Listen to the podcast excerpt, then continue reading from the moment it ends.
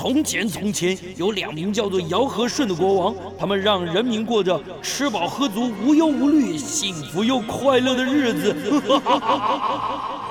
欢迎来到我的超级玩乐大帝国，在这儿，你可以轻轻松松吃喝玩乐，安逸享乐，快快乐乐。带着你那吃遍天下的樱桃小嘴，准备好你健步如飞的双腿。跟着我尝遍所有美食，玩遍所有国家。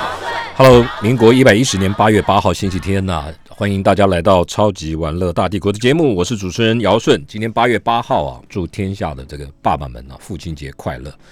那解封了，呃，开放内用了，那应该很多的朋友啊，今天都花一点时间陪着爸爸吃大餐呐，真的很不容易。谢谢谢谢所有听众朋友的支持，然后也真的祝真心的祝福所有天下的父亲爸爸们，父亲节快乐。我们今天第一个小时的节目啊，要聊的是一本很棒的书啊。这本书的书名叫做《如果文物会说话》，如果文物会说话，作者是大陆的学者，上海博物馆的副研究馆员呐，副研究上海博物馆 副研所的馆员，他本身是一个人类学家，也是个作家。如果文物会说话，这本书就是打开博物馆的大门呐，看懂中国的历史。作者张经纬，他本身因为在博物馆中里面工作，博物馆，所以呢花了十年的时间呢，在博物馆呢探索，然后呢收集很多的资料，接触过很多数以千计、万计的文物，每年呢都要进行很多次的这个对一般大众的解说。所以他就想在各种平台写作，写了很多跟跟博物馆有关的知识。他就他就把文物和历史的脉络啊做了一个结合，然后从文物中啊来了解了解中国的历史。这真的是很棒的一个一本书啊！你想想看，博物馆里面的每件文物啊都不再是静止不动、沉默无语的，他们会因为你头脑中铺设的知识脉络，慢慢的活跃起来。然后呢，伴随你一同探索古代中国的奇妙世界，你可以通过玉器了解中国史前文明的满天星斗。透过玉器哦，了解中国古时候的人怎么看满天星斗。然后借助青铜器，探索周代的江南，商周时代的江南长什么样子？没有照片怎么办？透过青铜器来理解。你也可以从东汉时期的壁画去解开。鲜卑族崛起的秘密这本书就是在透过博物馆里面的文物，慢慢的抽丝剥茧，在比对历史，然后做出了这本书。如果文物会说话，因为作者张经纬人在中国大陆没有办法接受我们的采访，所以我们今天特别跟我们节目的好朋友，国立师范大学的国文所的博士啊，本身也是很喜欢很喜欢历史，很喜欢博物馆文物的这个。李纯宇老师啊，由纯宇老师啊来跟我们来介绍这本书，同时帮我们导读。纯宇老师跟我们连线，纯宇老师好，姚大哥好，听众朋友大家好，我是李纯宇。你最近都在干嘛？防疫期间，嗯，也不方便，也不方便抛头露脸啊。线上课程都讲什么？线上课程讲你十个指甲什么颜色？这个就是线上大家都会看到。真的吗？你就 大家很爱看这个，对不对？大家其实是在看这个，对不对？这个蛮有趣的，小小乐趣。真的吗？线上课程我讲，最近讲隋朝啊，讲唐朝啊。哎呦，你讲到隋隋朝了，你本来不是专攻明清吗？但是因为我喜欢唐宋。哦，你喜欢唐宋。如果讲唐朝的话，隋朝一定要一起讲。是哦。那讲隋朝的话，前面这个北魏啊、西周啊，也要一起讲，所以我就不是。那问题问题是你专攻。专攻唐宋明清，那扯到更更远了，那你不熟怎么办？其实还好哎，我觉得这样一路一路往上溯源去去念，就是其实读起来是很开心的，真的哦。而且这些文文物啊，或者是历史，还有错综复杂的这个亲戚关系、人物关系，很有趣。可是你是教国文的，学国文教国文的。对，跟这个历史怎么去勾连在一起？我都把那个历史，嘿，然后慢慢渗透我的这个诗词啊，哎文学文章作品，因为很多的哦，文人，哎。他们其实就是生活在那个时空底下嘛，嗯嗯。他们就会去写呀，记录当时候的生活状态，嗯。也会带到一些，比如说喝茶的、哦。喝酒的一些工具道具嘛。你说在诗词歌赋里面，对不对？对呀、或者是讲一些心情的时候，可能讲到要焚香啊，就点个香炉啊，那也是一样有文物嘛。其实就文跟史，我就把它结合在一起讲，蛮有趣的，哦，那真的是真的是好。乐趣。那这本书，这本书时报出联经出版的，对不起，联经出版的如果文物会说话，你看完了，你的心得是什么？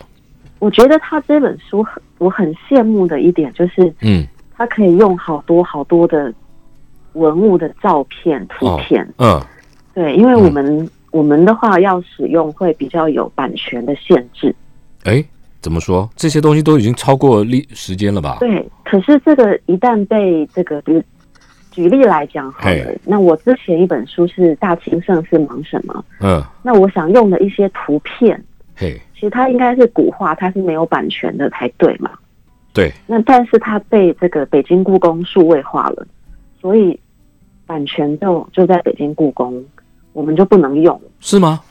对，这个是一个，这我也不懂这个领域，但是我嗯，就是很羡慕中国大陆的学者，如果出书的话，他们的那个图片啊，嗯不管是古画嗯还是书法还是文物，嗯，就是很丰富的资料可以很方很方便。哦。对，那不是说我们故宫没有，但是嗯有的时候会希望更多嘛，嗯，就图片越多，大家看的也很过瘾啊。对，就可，以这是我很羡慕的。可以对照，对不对？对啊，然后这本书用一些壁画，嗯就是那个《蒙阿波》里面的哎呦，壁画，对，就是来讲一些古墓古代的事情。古墓里面有壁画哦。对，姚大哥，你会发现我都很喜欢讲这个蒙阿波啊、古墓这样。上次跟你讲古墓派大学这样，啊啊啊啊！对，因为盗墓的人他不可能把墙壁给搬走嘛，哦，对不对？那个可能会崩塌。嗯，那如果那个那个古墓是真实的，嗯它不是一个虚假的，嗯那那个里头的壁画就真的就画下当年那个墓主人他可能生前的喜好啊，他喜欢唱歌跳舞，嗯嗯嗯可能就画在这个壁画上。然后那个年代的人穿什么衣服，嗯，也会画上去。胖胖的、瘦瘦的也会画上去，你喜欢看这些东西？我觉得很有趣啊。哎呀，就 是看蒙阿波里的东哎西，呀，你怪怪的，你你，我跟你讲。今天八月八号，农历，刚好是七月初一，对，鬼门开好应景啊！我啊，对，今天今天今天农历初七月初一，你看我，们要想这是吉祥月啦，这样想比较乐观一点。好了好了，民俗月，来讲回来讲回来，这本书你自己一个是很羡慕，对不对？然后对，然后它主要是贯穿，它有没有一个聚焦在哪几个年代啊？没有，它都有，对不对？它基本上都谈。哦，他从最早的新石器时代还谈不上一个完整的朝代名称，哎就开始讲。哎，我后来就是我突然想起来，那这些文物有很多在我们这儿啊，对不对？对也有，那那就我们这儿，咱们这儿就没有一个专家学者用这个角度来谈一些东西。你加油啊，嗯我我努力。啊，但你我觉得这个，我觉得这个跟这个嗯一扯会不会扯到很很复杂？嗯因为运送这些东西嗯到台湾来，嗯东西太重的话，嗯像运个什么青铜器呀、嗯那个很重很重的东西运过来，嗯嗯那会有一些困难吧？没没有啊，那毛公鼎不就来了？那多大但是？没办法那么多嘛，把你十个人放在里面烧烧一锅汤都可以啊。那应该是没问题，嗯人肉咸咸。嗯然后再来，他嗯们一直有出中国大陆一直有文物出土啊，哦，东西就对对就越来越多。最近又好像西安又有新的考古嘛，嗯嗯嗯嗯。对啊，那我就觉得他们东西就越来越多。嗯那这本书它就从还没有一个很明确的朝代，嗯。就是那种人人类史都还没有那么清楚，嗯。可是已经有文物，像这个玉啊、嗯。新石器时代开始讲，嗯。然后再来就讲大家很熟像毛公鼎啊、什么青铜器，嗯嗯嗯。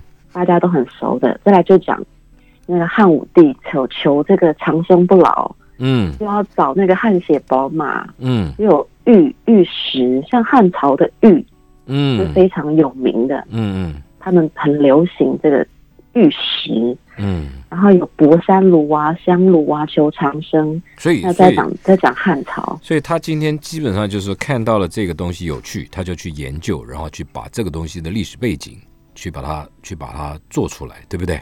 对，因为他像他后来讲魏晋，嗯。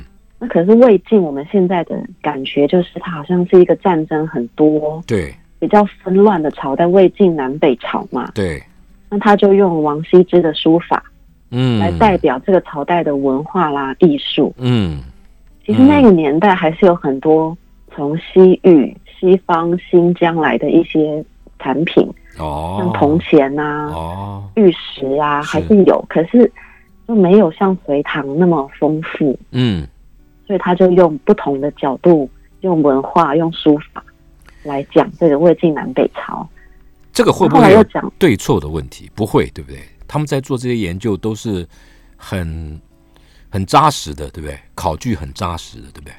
唯一有错误的可能就是像那种什么流落海外的文化，哦，流落海外的文物，终于啊回到某一个博物馆，啊那个真真假假就很难讲。像哦之前、前几年苏轼嗯。苏东坡的这个枯木怪石图，嗯。就枯掉的木头跟奇怪的石头的这个图，嗯，从日本回到中国大陆，是。可是这个是真是假？可能大家就还要想办法再没有人多方研究。那就是要从从各种考古学家、啊各种还有这个文物学家，还有艺术家。还有科科技什么嗯鉴定啊、啊，鉴定年代这些的，对，要不然的话，其实如果是保存的很好、保存下来的，这个就算是假的，假到后来几千年的假东西也也是真真的了嘛。了，。还有道理。对，啊，嗯，有道理，对，它已经嗯，假了一千年就是真的了。真的就不要一千五百就好了，好不好？五百年就够了啊，对呀、嗯也，是一个古古古产品，也是一个古董啊，五百年不错了。对，好了，我们进一段广告，待会回来啊，就由淳宇老师跟我们来聊这本书。如果文物会说话，我们举一些书里面的这些章节啊，来来听故事。待会回来，嗯。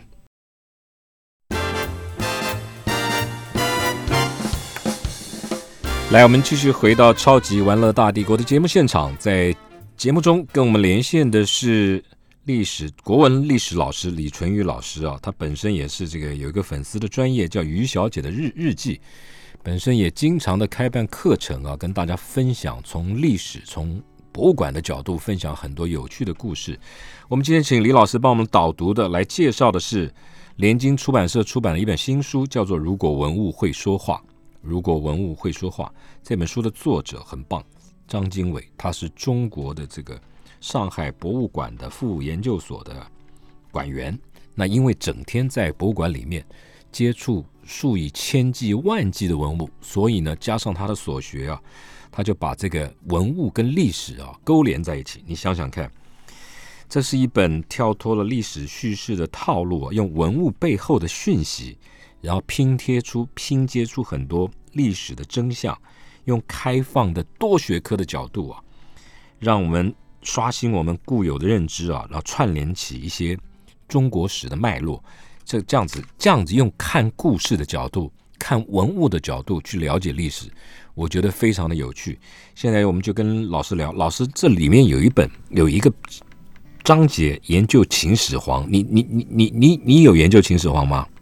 有喂、我们一般人对秦始皇就只知道派苏坑儒吗？还有徐福啊，就就去找仙求人啊长，生。对，求长生不老啊。它里面提到讲这个，嗯讲那个秦始皇，当初我嗯，拍这个线，诶也不是线上，那个时候还是实体。哦，那我们是讲说这个秦，嗯它一统的其实不要讲说是天下，嗯，它其实统一了某一大块区域。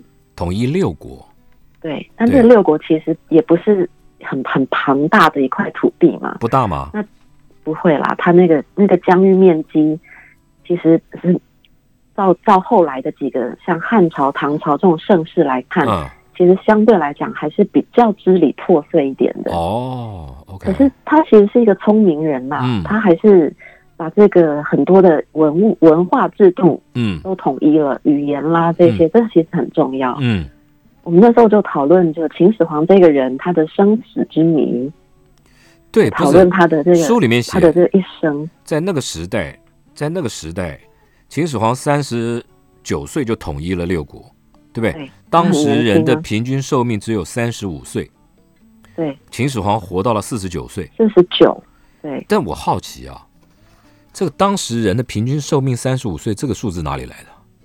那时候又没有医学，对不对？怎怎么来的？啊？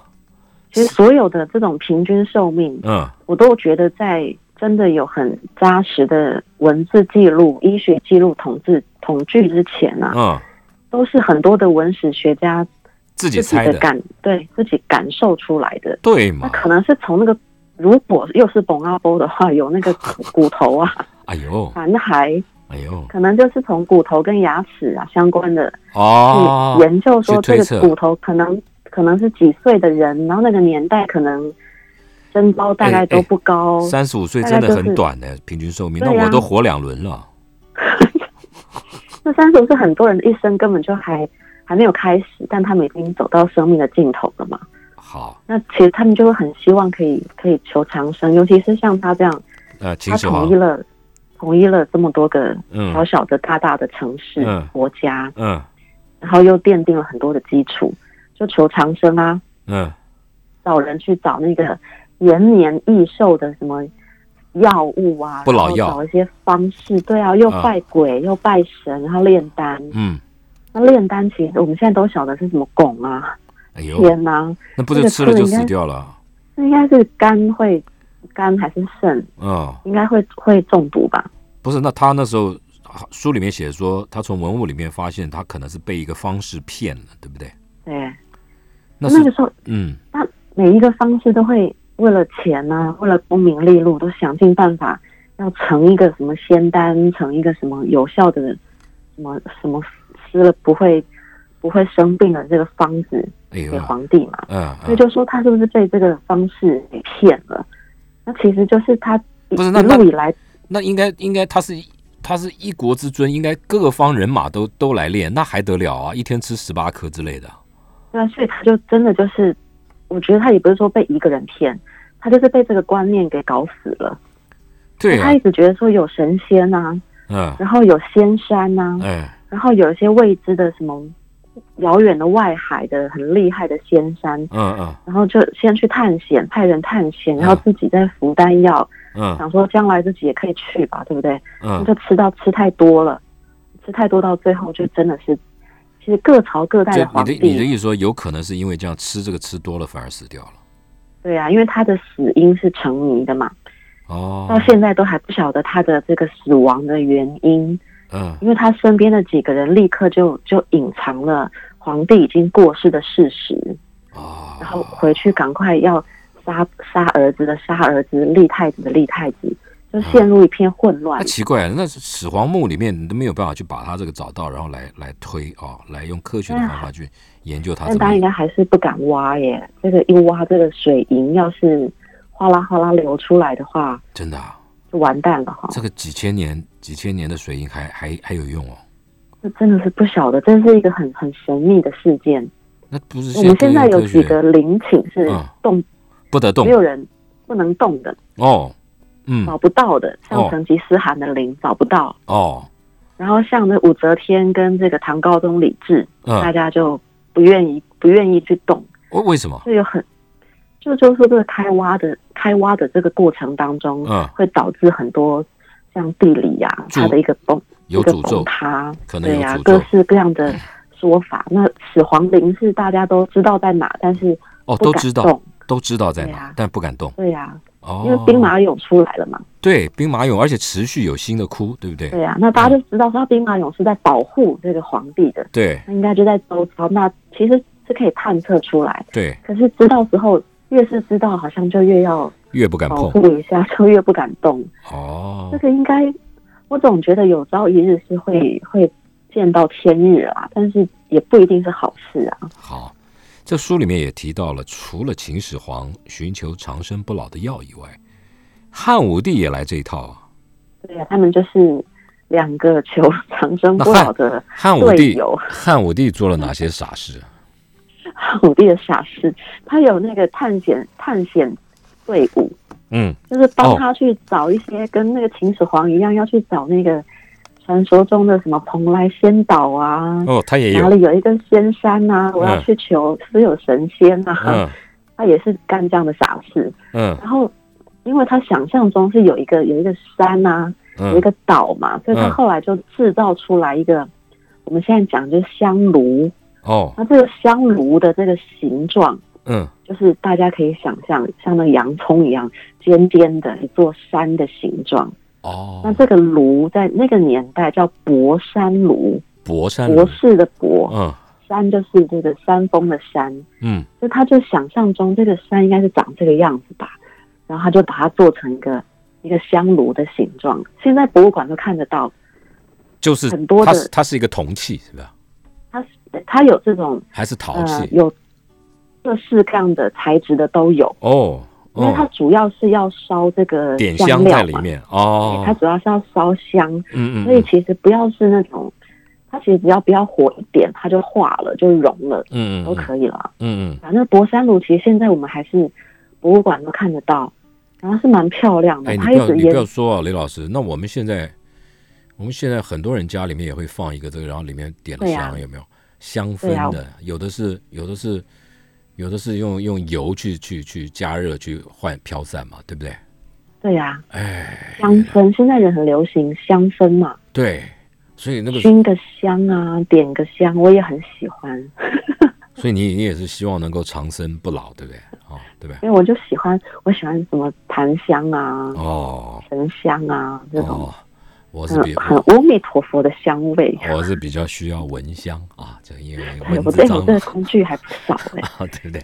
好，好了，然后这汉武帝还呃呃去去去去寻找圣山仙岛，他派了探险队，对不对？对呀、嗯，然后他还有什么？他还想说，这个他要找天马，就是会飞的。大家想象一下，那个神话传说里面马匹会飞嘛，嗯他就觉得这是跟神仙也是相关的，因为会飞。呃神仙要做这种飞马啊，对，然后或者是啊这个马本身也是成成仙的，啊它是天马，哎它会，飞。嗯，那我我成了这个马，我可能就可以飞到仙境啊，找到这个神仙啊。嗯所以他又为了这个神仙啦，然后还有就是大渊国的那个汗血宝马，他哎想说这个是天马的后代，嗯嗯那这个一脉相承，我要把它给寻找出来，所以他又派人又到这上张骞去西域，那后来他又再找人要去找这个汗血宝马，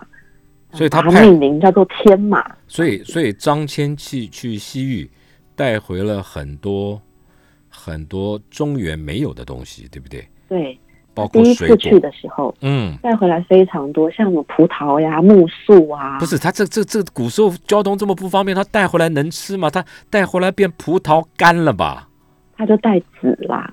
哦，回来还有，其实那个那个路径哦，就我们现在讲最简单的，其实书里面讲到蛮多篇幅讲这个思路，嗯嗯嗯，汉朝跟唐朝的思路，他讲很多。哦，那讲这么多，就是因为这两个朝代大家都很相对比较熟悉嘛，它就是强盛的。哦国家。嗯嗯。那这个思路也很有名。嗯，呃，汉武帝、河西四郡、武威、张翼、嗯。酒泉、敦煌，这我们小时候都念过，嗯。对，光是这四个地方就好多好多文物，更不用说再往下走到新疆啊，哎，啊，新疆那边更多汉朝跟唐朝的博拉包，还有遗迹啦、所以他们那个时候，他们那个时候就找更比他们更久远的年代的那个古墓去找找文物了。天对。哪，天哪，然后我们现在可以在那边看到汉跟唐的很多文物，嗯。因为那边的当时候大家可能经商啊、嗯，贸易、通婚，或者是。再来就是战争，是，那可能几百年就世世代代就留在那里了。在那边可以看到汉朝跟唐朝的很多文化特色，布料啊、衣服啊、食物啊。新疆的墓还有很多唐朝的点心出土，哦饼干啊，啊，什么什么对饼干的出土文物，还有饺子的出土文物。那你你你说根据考据，饺子从什么时候就开始有了？饺子的时间很早，唐朝最最早唐朝就有哦，看得到文物的话吧，那那那个文物是什么？一颗饺子的，饺子的形状。然后现在看就是是玉吗？咖啡咖啡色的，它是什么材质啊？它它已经变成土了那个概念，因为它在土里面埋很久嘛哦，，所以你你你是说它吃不完饺子埋在土里啊？它陪葬的，哎哎呦，它都陪葬。它都不会被不会被细菌吃光哦。这是我觉得最厉害的，因为这些出土的文物里面，嗯，大家想说哇，这是什么饼干啊，还有对，糕点啊、饺子，这个应该就是刚好这个这个坟墓里面嗯，没有什么空气、水分跑进去破坏，所以啊，几千年后我们看得到。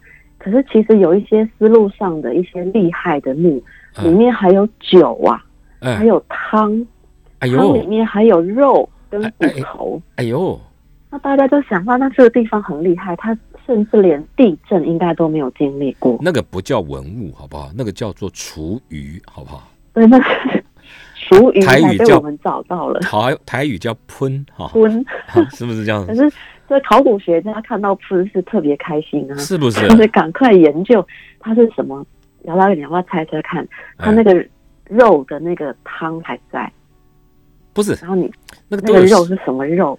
那是都有，我猜哈，我猜什么肉啊对啊？，狗肉嘛对呀、我就知道你一定猜得到真的吗狗？肉啊，对啊，就狗肉、啊。那个时候也没什么，也没什么人养猪啊，养养羊啊，那个狗大概比较多吧，要不然就是猫，对不对？狗啦，因为汉人是吃狗肉的啦，是哦，就真的把那个狗这个动物保护的最用心，然后最积极认真保护狗的，其实是游牧民族嘛，哦哦，真的，他们古啊、女他们他们需要他来帮忙打猎，对不对？打猎呀、还有狩猎的时候要前行啊，那都保护他们、啊，那都是他们的好朋友，他怎么舍得杀来吃呢？这些人真的怪怪的，这个搞养养这些狗都很认真的。这这既然花那么多心血去养它们，为什么还要去杀它们？对呀、所以这个游牧民族对狗是很重视，那汉人也重视参加嗯护院嘛，但同时汉人也也吃狗肉，哎呦，所以这比较冲突一点。那个对，考古就很有趣，光这本书就讲这个思路上面，大家要要贸易、要经商、要买卖丝绸啦、茶叶啦，哦，还有各式各样的什么布料、香料，嗯，所以就留下非常多的人们生活的那个痕迹。好。那，这些人们生活的痕迹，房子可能也塌了，嗯，那布料可能也也毁损了，所以其实很多都是真的在坟墓里面慢慢找出来的。好，我们再进一段广告啊，待会回来啊，因为这个书里面还谈到了，还谈到我觉得有好多有趣的东西哦，比如说梁山伯英雄好汉的秘密藏藏在北宋山水的图画里，又比如说陆羽，陆羽就是写《茶经》的那个人，就是茶圣吧，他他在陆羽写《茶经》之前，中国人到底喝什么茶？这本书透过文物波斯抽检，就找出了答案。待会回来，嗯。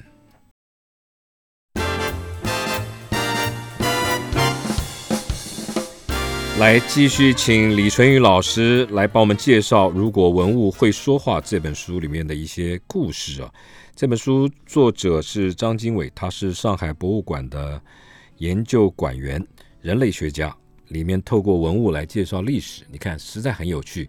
为了省时间，我们继续跟老师聊下去。老师，书里面有介绍到北宋，你要讲陆羽还是我们先讲北宋好不好？都可以，北宋山水画里面居然藏着这个梁山伯好汉的秘密，这这是怎么回事？嗯这个就是画家嗯看到这个宋朝有许多官逼民反的这个现象，因为嗯后来战争平戎嘛，嗯那其实大家从这个宋徽宗那个时候《清明上河图》哦。有非常多的解释，就是到底是在讲一个盛世繁华呢，还是在讲很多的乱象平生，嗯。很多的乱象。那当时候的这个画家，其实他叫这个名字叫李唐嘛，就是很特别，他就姓李，姓李。然，后唐唐朝的唐，哎呦这，个感觉起来好像唐朝是他建建立的对对对，一样好像跟跟李家有关系，嗯，对呀嗯他叫李唐，嗯然后他其实就是在这个绘画的过程当中，还有他行走江湖的过程当中，他就把这个他看到的一些山啊、水啊都给画了下来。嗯那其实他还传递一个一个概念，就是那个山跟水是舒舒服服的，然后是很漂亮的。那其实就寄托了什么呢？寄托了就是那个时候其实有一些盗贼，嗯。然后有一些是可能反抗国家的那个小偷啊，然后农民要起义啊，嗯。那其实就是一个相反的一个象征，就是我们是希望平和的啦，嗯。就我们不要不要有这一些。那其实它就是用很和平的一个绘画，但是其实背后就藏着说后面其实是有些纷乱的时局。可是我们看那个看那个画看不出来啊，什么呃呃梁山好汉藏在画里面。对啊，他那个时候就画说有藏在那个山水里面的那个盗贼呀、嗯然后就好像让那个盗贼可以相遇。可是这些东西都是基本上都是他画完之后，后来的人的诠释嘛。哦，那这所以这他这个并没有画在里面嘛。对，他是李唐，他也没有自己说我现在画的是要反抗啊，还是要赞成，还是要支持什么？就他就一静静一幅静静的山水嘛。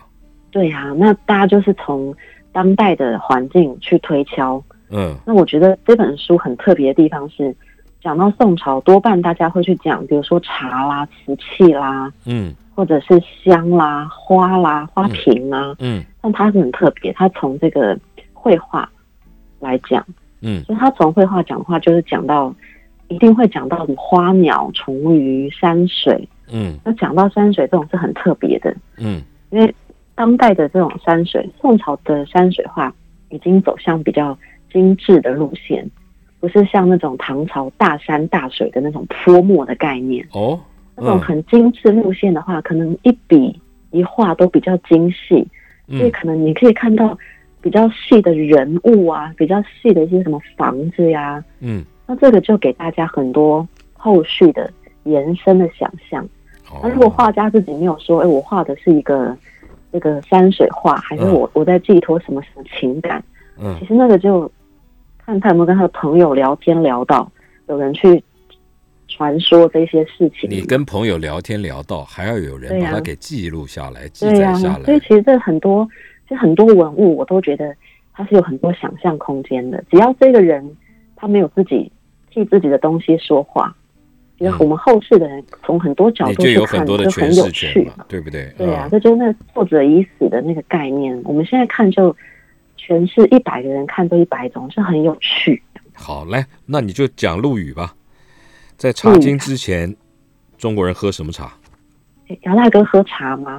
喝啊，是那种喝到我声音都闭塞了，哎，老老茶，我什么茶都喝啊。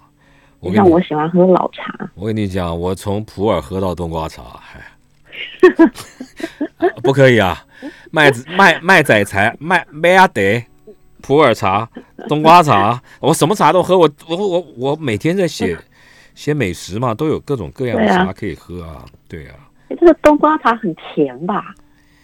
所以这十年来已经不碰酒矣，哎，好不好？哎，可是这真的是，哎，可是甜真真是很吸引人，但大家都说那个对健康不好。不行不行，糖不能太多，一天一天你好，对，来赶快的，陆羽的，因为我想到这个茶就是很特别你啊，你很爱啊，你很爱茶了啊，我就喝老茶，啊，老茶老茶，嗯那种老茶很棒。嗯就是我们现在想象，好像大家就是喝那个老人茶嘛，就是冲这个茶叶。但其嗯实这个古代中国的茶这个物品啊，我嗯们用物品来讲，就分很多阶段的。哦最早呢，就是像陆羽写的，还有他所处那个时代，嗯这个茶呢，其实是很多渣渣，要把茶叶捣碎，捣哦碎了之后呢，嗯再加热水。嗯那这个也不稀奇，大家觉得没什么。但比较妙的是呢，当代的人就陆羽他们那个那个时代，唐朝啦，唐朝之前的人会干嘛呢？在里头加什么葱啊、姜啊、蒜啊，然后再加上什么各式各样的料，所以叫做啊，所以叫饮茶，所以叫喝茶啊，吃茶。啊茶汤，嗯，对，就是吃茶，我们这里面的料是可以吃的嘛，加对不对？吃茶哈，，嗯嗯，对啊，嗯，就哎像吃喜酒，吃茶。嗯其实这个这样子的一个方式，我都觉得加一只鸡腿都可以煮这个鸡汤了。这个喝茶的这个 方式，嗯。明朝也有，《金瓶梅》里面也介绍非常多哦。吃茶，就是西门庆回家，嗯。那潘金莲就端了一碗茶给他吃，里面加了二十几种料，有的哦。时候还有芝麻加这个芫荽，就是香菜，嗯嗯嗯，那种也是茶，吃茶，那也是对呀、那就，吃茶。那嗯陆羽的那个时代就是吃这样的茶，可是他觉得这个很很 low 啊，就是他觉得一点 low 都，他觉得实在是没有什么水准，然后也真的吗？陆羽是很有文化，嗯嗯，他不喜欢，他不喜欢，他觉得这样子是不不是一个很很高级的喝茶的方法，所以他要纯粹，他要很干净的，就是不要加这些料，嗯然后呢，这个喝茶的话呢，要用很适合的这个饮茶的这个杯子，哎呦讲究的嘞，嗯对。嗯那就顺便就掀起了哪一个地方的瓷器啊，哪一个地方的窑生哦，产的这个杯子特别的有名，很嗯。很适合来冲这个陆羽他心中很好的这个茶，要把嗯茶捣碎啊，然后要把这个渣渣去掉，不要再加什么葱姜蒜、红枣、橘子皮，嗯嗯。还加什么薄荷，不要再加这些了。嗯嗯。所以这个陆羽的一个算对茶的一个变革，就是不要再加料。就是嗯，纯粹的喝茶本身就好，哦，那就顺便带动了什么越州的窑啊、瓷器啊，因为那个瓷器就是像玉石一样比较透。哦，那哦，大家就看那个茶就觉得哇好漂亮，变成有点审美的心情在里面，对它就是就审美。有了茶经以后，就有了茶道，对不对？对对对，到现在还一直流传呢、就是说属于那个、呀。那个派系的，就喝茶有有一套仪式，对不对？是啊，那仪式是很很大家是很重视，因为它嗯到宋朝就变成点茶嘛。嗯嗯嗯那这个一路以来都是跟茶本身还有相关的，一定就是用什么东西来装，这影响也影响到了日本跟韩国哦。对呀、就茶道。嗯那这个当然就文化这种东西会流传，会传播到别的民族啊跟国家，嗯嗯那那个地方一定会再利用他们自己本身的文化习惯、风俗习惯、生活条件，进行可能各式各样的改变啊、嗯。改造啊，变成那一个国家的特别的文化。嗯。所以这个其实抹茶，日本的跟这个宋朝的有不太相同啦，因为宋朝点的那个茶是白色的，哎哦，白色的很浓稠的泡沫，白色浓稠泡沫，那泡沫，然后要很浓，那会不会是那个时候就已经有 cappuccino 了？哎上面还可以拉花，还真的被大哥说中，哎，是不是？是不是？我们也是有一点学问的嘛，是不是这样说这个太了不起，被你说中了。啊？是不是这样？是不是？它就有茶一个一个小小的一个钩子啊，在哎这个茶这个泡沫上面，嗯，就叫可以画画。这个画画叫做什么？茶丹青、茶山水。那这名字是不是很漂亮？哎，对，可是现在没有像拉花。没有记录啊，有没有人这样做啊？哎，你这个就是在那个徽宗宋徽宗写了一个《大观茶论》，哦他就记录下来这个点这个茶呢要挑什么样的水，要什么样子的点茶的过程，泡可是那个沫要怎么样。那个茶，它今天今天牛奶是因为它里面有乳化物，所以可以起泡沫，可以浓浓的，可以作化。对茶这么轻，它怎么样起那个泡沫啊？他们用用用那个茶筅，就我们现在想哦那个日本抹茶那个茶哦，那个，叫茶筅，嗯，对，就是茶筅，疯狂搅拌，对。对，疯狂搅拌，然后越浓稠越好，不要有那个液体。可是那一定得用茶粉才打得出来，可你，用就是你用你家里茶叶是绝对打不出来是的不。行的。对对，所以宋朝就是生活的很，尤其是文人啦，生活的非常的精致，就是体现在这种这样的一些小小的一些生活细那日节上面日。日本人学半套啊，他们有发，我觉得他们发展出自己另外的一他弄弄弄抹茶就在用茶先这样打打打打打了起泡，但他就没有像就没有像这个这个在上面拉花什么，你看学半套，你看真是，他们没有茶山水，对不这对？个宋朝的这个点茶，就是因为它那个泡沫是白色的嘛，嗯那白色的话要看得清楚嗯啊，要很粘稠啊，然后上面有茶山水，所以他们就喜欢用那个黑色系的这个茶盏，茶杯啦，啊来来装，因为这黑白相映，啊，就看得清楚很清楚。哦。对呀、所以你看这个一个所以他们就茶在就有一种品味哦，有一种风雅，对，对不对？就是有钱之后，我就开始追求审美嘛。哦，那再来就是在食衣住行就更讲究。人家不是说富过三代懂得吃穿嘛，啊，对不对？那可是要也要富得过三代了。不用了，你你来做地价嘛，也是，嗯而像姚大哥这样非嗯，常懂得吃，不是，你就采嗯采访嘛，不懂就问嘛，对不对？就不懂就问啊哎，就有机会。嗯他们真的很很讲究。我看到，因为我那时候写《欢乐颂》，然后我就看这个人你喜欢什么？喝茶。我之前写了一本书《欢乐颂》，你啊，忘记欢乐颂我有上有有有有，不是我，你讲的这这讲太快，我听着你。我之前喜欢乐透，我想说，哎呀，那你开了多少钱呢？啊，好，我们个没有天才运送不了。好那，我们再进一段广告，待会回来。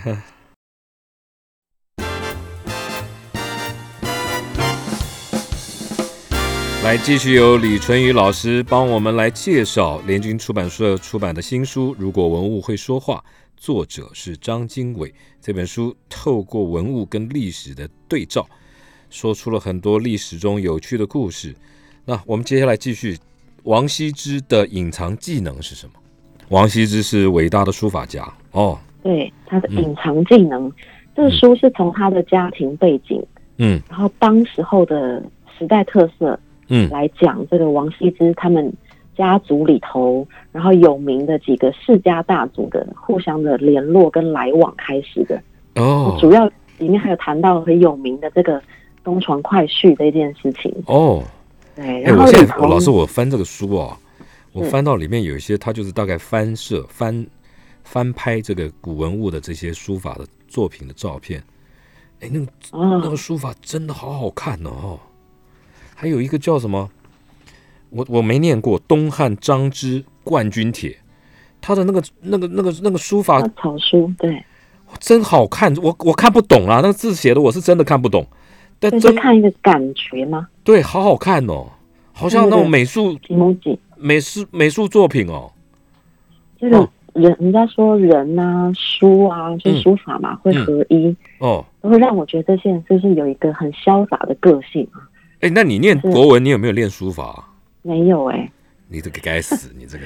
我真是不传统的这个中文人啊，对对对对，你好歹练一下吧，对不对？啊？我真的太这真要有耐心。真的哈、嗯，对啊，写书法要很有耐心嘛。真的真的，里面讲这个王羲之的事情，嗯。这本书我觉得有个特别的地方啦，它嗯其实跳过一些我们比较有一个既定印象的物品，嗯比如说唐朝他没有讲唐三彩，那哦这个魏魏晋南北朝就像我们刚刚讲的，他讲文化呀，嗯。然后讲那个石窟啊、佛像。嗯啊，那是整座山的石窟。嗯。那我觉得他用很多种不同的，也都是文物嘛，嗯看得见的，然后嗯来介绍那个时代时代的氛围啊，时代特色，然后讲这个王羲之这个有写到他跟朋友的书信，嗯然后他对于这个战争的想法。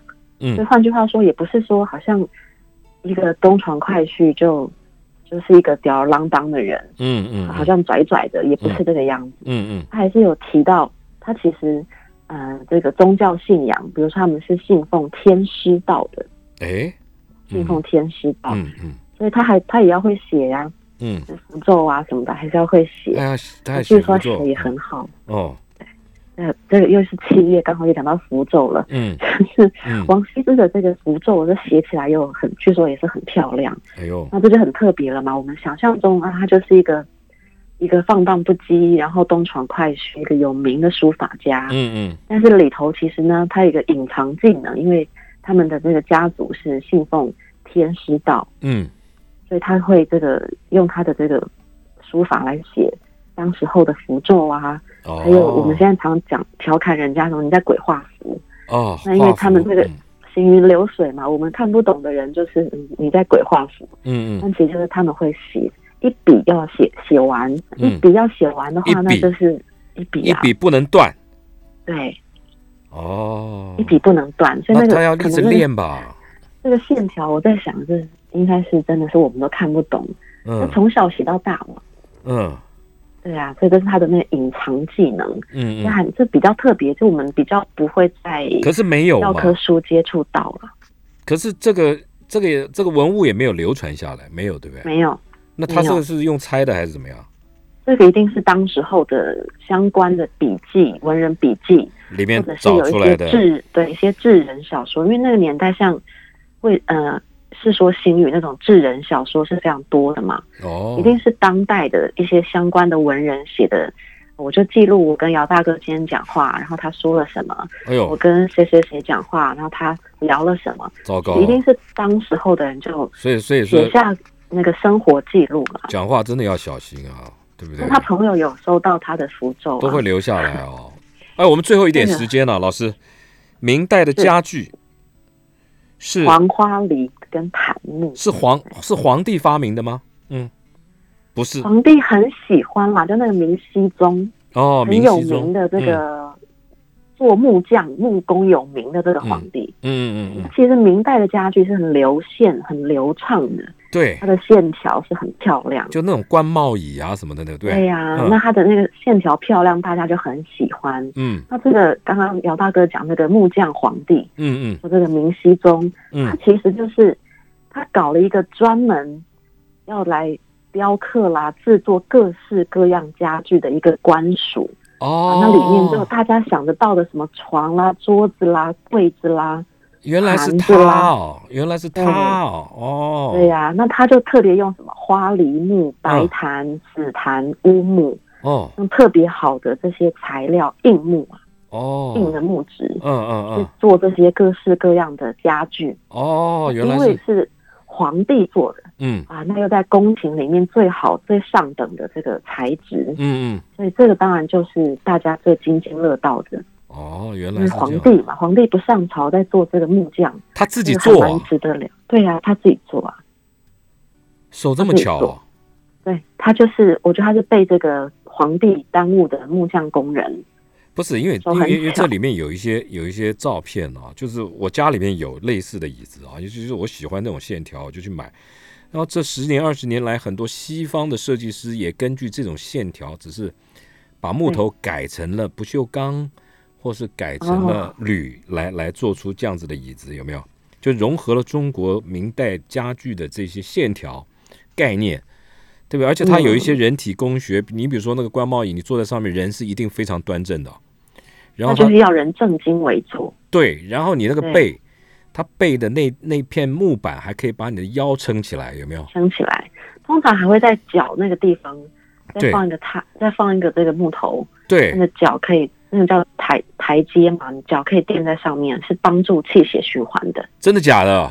对呀、哎呦，所以这这古人真的很讲究嘛，学问很多、哦，到而且那种那种椅子好像摆一千年也不会坏哈、它主要是那个木头非常好，啊，木头非常非常好。那我觉得明代的家具的这种特色，就是这个木头的这个样子好看，变成不锈钢或铜铁，好像失去了就但但是有另外一种韵味了有。有另外一种味道，但是，但他们就失去了那种古色古香的感觉，西方人就是要学那个线条嘛，那个线条真的是很漂亮啊，哦，变成他们的文化，这样也不错了，也算东西交流一下。也对了，好了，听众朋友，我们节目时间到了啊，今天很谢谢李春雨老师啊，来跟我们来介绍这个《如果文物会说话》这本书。